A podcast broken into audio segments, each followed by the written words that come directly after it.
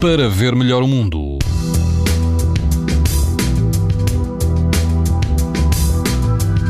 Amanhã todo o país vai apresentar risco alto de exposição à radiação ultravioleta. Na Madeira o risco vai ser muito alto e em Beja será moderado.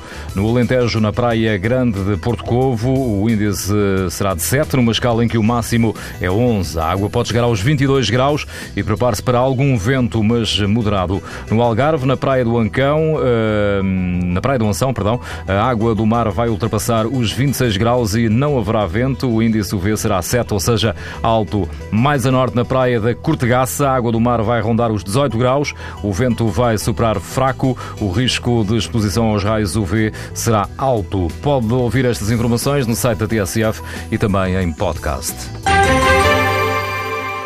Para ver melhor o mundo, uma parceria Essilor-TSF. Os raios solares podem provocar lesões nos olhos das crianças e dos adultos. Proteja-se e aos seus filhos com lentes Essilor Proteção Total. Uma visão saudável neste verão Essilor. Essilor. Para ver melhor o mundo.